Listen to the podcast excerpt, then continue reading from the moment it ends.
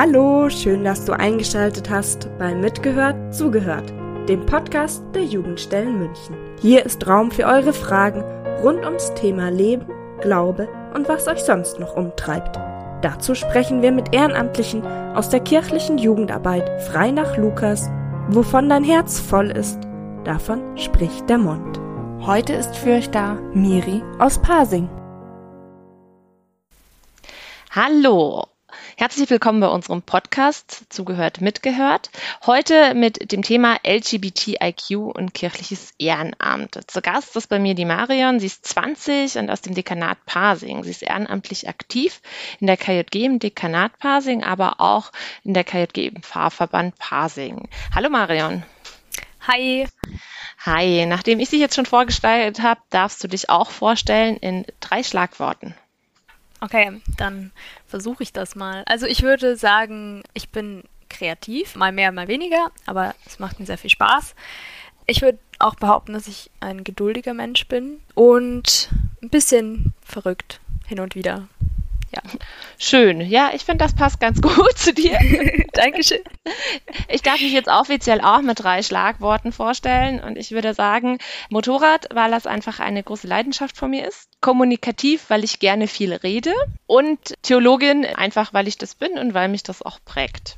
Unser Thema ist ja ganz spannend und es ist ja so ein bisschen die Frage, wie geht Ehrenamt, also vor allem kirchliches Ehrenamt und LGBTIQ zusammen. Gerade in der katholischen Kirche denkt man vielleicht erstmal, hm, könnte gar nicht gehen. Wie kamst du denn dazu, dass du gesagt hast, boah, das Thema wird mich interessieren? Also insgesamt ist sowohl, also ist beides jetzt schon ziemlich lange irgendwie ein Teil von meinem Leben und Alltag.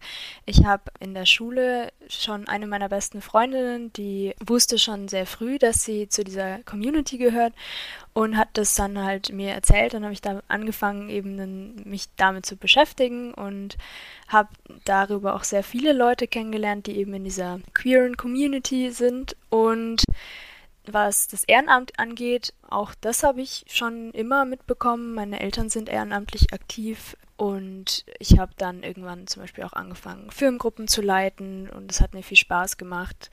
Und dementsprechend, ja genau, es sind beides Themen, die mich viel beschäftigen, die mich sehr interessieren und die mir wichtig sind und bei denen ich dann eben auch schon hin und wieder mal nachgedacht habe darüber, wie die so zusammengehen oder so.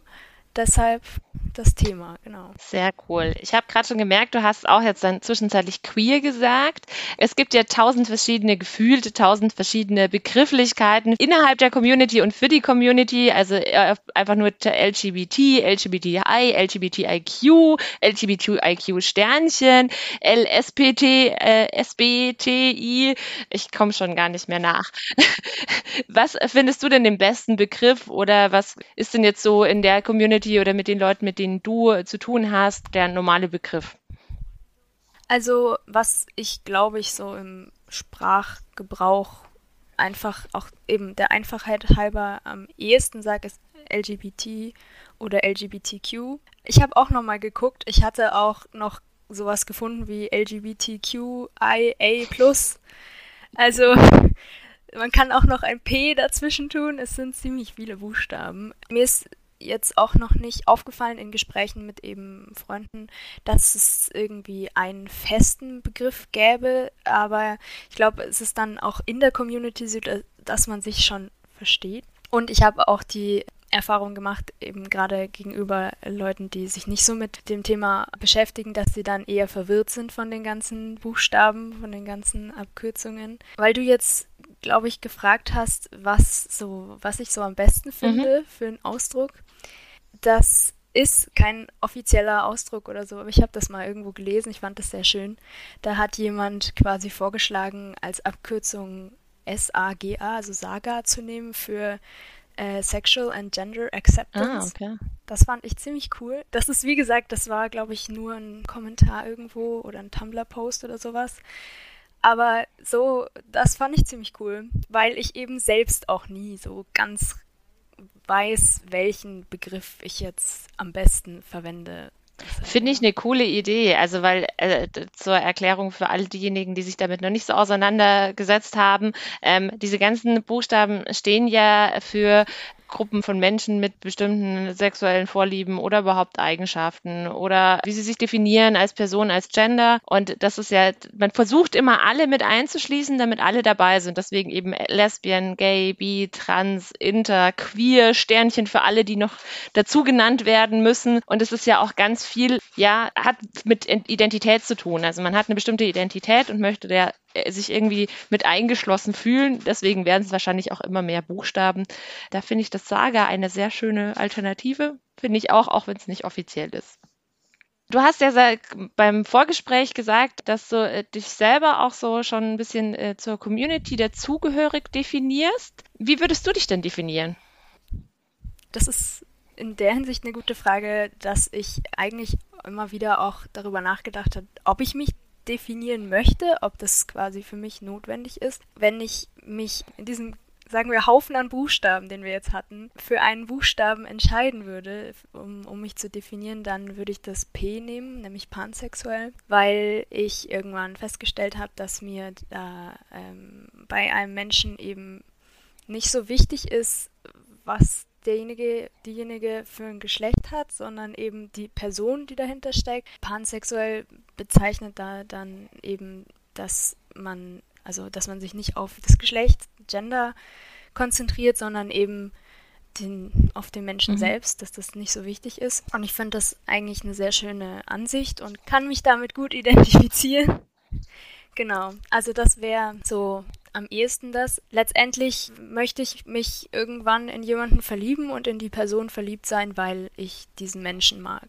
Und das ist das, womit ich mich identifizieren würde. Okay, schön. Also ich fand die Erklärung jetzt auch gerade sehr, ja, ich, ich sage jetzt herzerwärmend, auch wenn das Wort irgendwie so ein bisschen komisch und altbacken klingt. Aber das war, also ich, ich fand das sehr, sehr, sehr schön und sehr authentisch von dir es geht ja heute äh, nicht nur um, ums Thema LGBTIQ oder LGBT, sondern auch um die Frage, wie geht denn das zusammen mit kirchlichem Ehrenamt? Was sind denn da so deine Erfahrungen? Sagen wir Erfahrungen, wo wirklich beides zusammenkommt, noch nicht so sehr gemacht.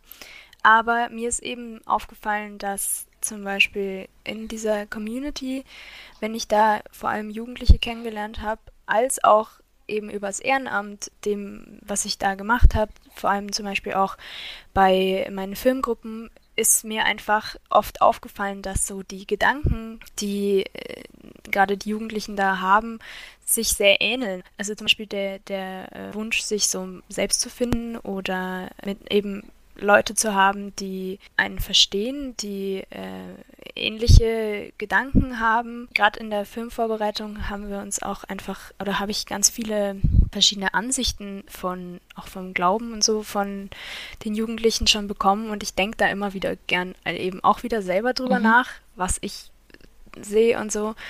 Und ja, ich, ich glaube, ich fände es schön, wenn das Thema auch, also eben LGBT, LGBTQ so ein bisschen mehr etwas wäre, was man damit verbinden kann oder so. Weil für mich ist diese, diese Suche auch gerade nach Akzeptanz oder so auch etwas, was sich sehr mit diesem, mit diesem Gedanken der Nächstenliebe, die, den wir in unserem Glauben haben, so, das überschneidet sich für mhm. mich sehr. Deshalb Okay.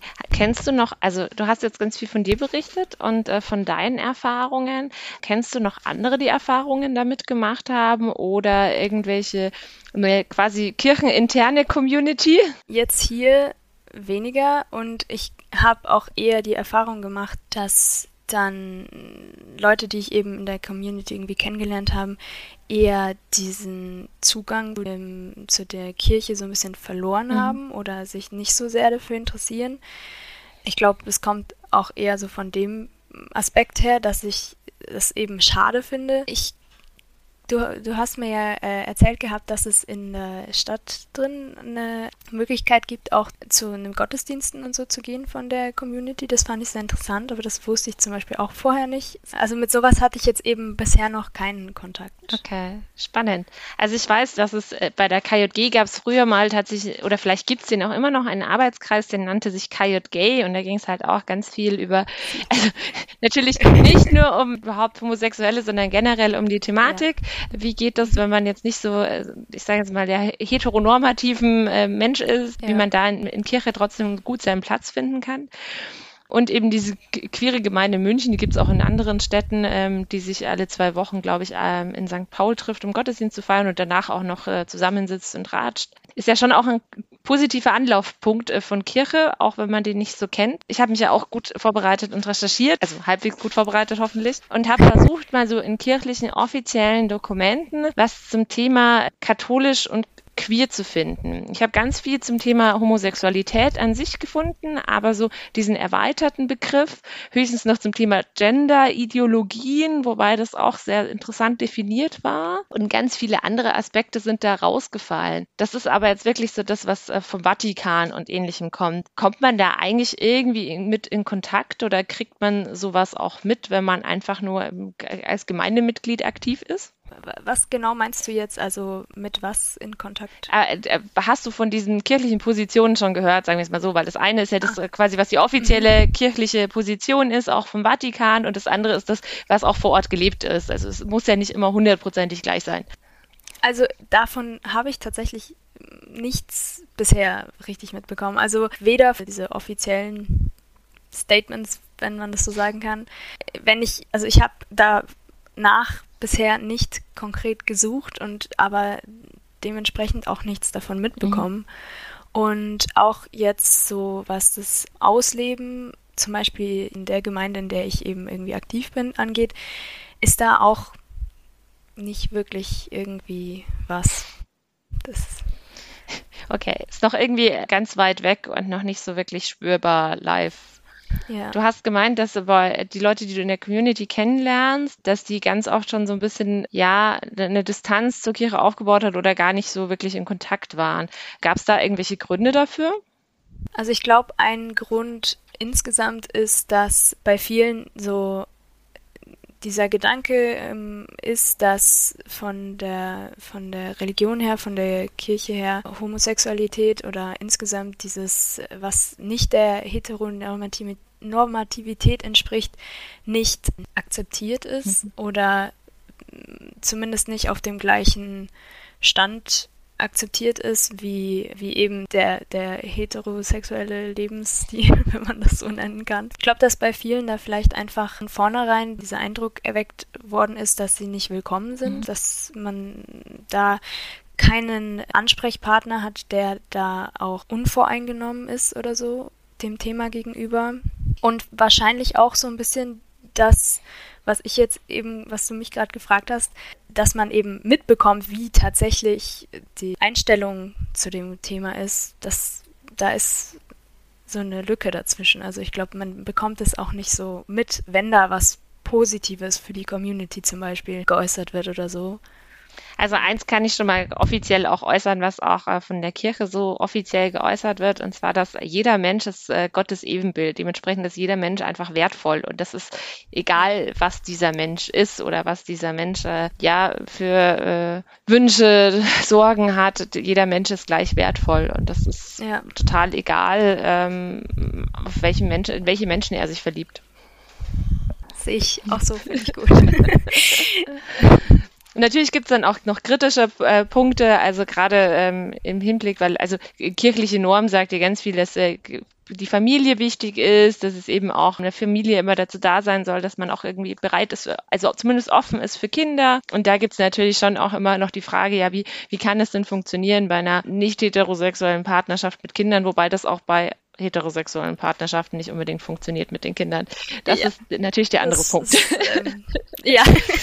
das, ich finde, das Thema ist super, super spannend, weil es da auch noch so viel ähm, Punkte gibt, die so offen sind. Also so die Frage, wie, mhm. wie, wie entwickelt sich Kirche? Was wäre denn dein, dein Wunsch für unsere Kirche, für die Gemeinde, für ja, vielleicht auch für dich in, in, in Hinblick auf äh, die Frage, wie gehen wir mit äh, Menschen um, beziehungsweise wie ähm, können sich Leute aus der LGBTIQ-Community bei uns auch wohl und willkommen fühlen und keine Angst irgendwie haben, vielleicht mit Vorurteilen konfrontiert zu werden. Mm, also, wenn man, wenn, wenn ich jetzt quasi so den ultimativen, großen, riesigen Wunsch bei dem Thema formulieren müsste, ich meine, für mich wäre der perfekte Zustand, wenn es quasi nicht in, also wenn, wenn die Frage danach, ob man sich zu dieser Community ähm, zugehörig fühlt oder nicht, überhaupt nicht relevant ist. Also halt, dass es von vornherein eben auch nicht nur eben auf einem Blatt Papier oder in einer Aussage, sondern in, im Allgemeinen, in dem Leben der, äh, in der Gemeinschaft, in der Gemeinde, auch das Ausleben von Glauben selbstverständlich ist, dass jeder quasi wirklich kommen kann, wie er ist. Und dass man da keine Grenze ziehen muss zwischen dieser, also zwischen der LGBTQ-Community und allen anderen, sondern dass es in diesem, in diesem Umfeld des Glaubens eine, eine ungeteilte Gemeinschaft ist, eine vollständige. Finde ich sehr schön und eigentlich ist es ja auch ein riesiger christlicher Anspruch. Also äh, es heißt ja auch äh, in der Bibel, richtet nicht, damit ihr nicht gerichtet wird. Ich muss jetzt gucken, noch mal kurz nur gucken, wo das ist. Ich glaube, es war Matthäus. Und das bedeutet ja, dass man äh, niemanden verurteilen soll, weil jeder Mensch ist wertvoll und es bringt auch nichts, erstmal Leute zu verurteilen oder zu, vorzuverurteilen, was noch viel schlimmer ist, sondern lieber wirklich zu sagen, okay, du bist jetzt hier als Mensch, du bist du, du bist wertvoll, lass uns reden und nicht irgendwelche Vorurteile zu haben. Also ich glaube, dass es in manchen Vereinen schon auch so verwirklicht ist, ist aber vielleicht noch nicht überall. Ja, also ich denke, dass es insgesamt, nicht nur in, in Vereinen, insgesamt in, in so im Alltag, im gemeinschaftlichen Leben noch viele Situationen, Orte gibt, wo das leider noch nicht so gut funktioniert, aber auch viele, wo es funktioniert und das ist ja das Positive. ja. Möchtest du uns noch etwas mitgeben zum Abschluss dieses Podcastes? Also insgesamt, ich denke, für jeden, der das hört und auch insgesamt, ich finde es wichtig, dass jeder einfach so sein darf, wie er ist. Und eigentlich ist das was, was man nicht sagen müssen sollte, aber jeder, der, ja, jeder ist gut, so wie er ist und sollte das auch äußern können und dürfen und ähm, willkommen sein. Dankeschön, das ist ein sehr schönes Abschlusswort. Schön, dass du da warst, Marion. Es war mir eine Ehre, mit dir zu reden. Und Dankeschön, es hat mir sehr viel Spaß gemacht. Das freut mich. Und ich hoffe, wir werden unsere Gespräche fortführen, auch außerhalb von diesem Podcast. Bestimmt. Dann sage ich äh, Tschüss, bis zum nächsten Mal bei unserem Podcast, damit gehört, zugehört. Das war's für heute von Mitgehört, zugehört. Vielen Dank fürs Dabeisein. Wenn ihr Lust auf bestimmte Themen habt oder gerne selbst einmal beim Podcast mitmachen wollt, Schickt uns einfach eine E-Mail an mitgehört zugehört at gmx.de. Falls ihr mehr Hintergründe zum Podcast erfahren oder Infos zu den ModeratorInnen wollt, klickt rein auf jugendstelle-feldmoching.de. Wir hören uns dann beim nächsten Mal.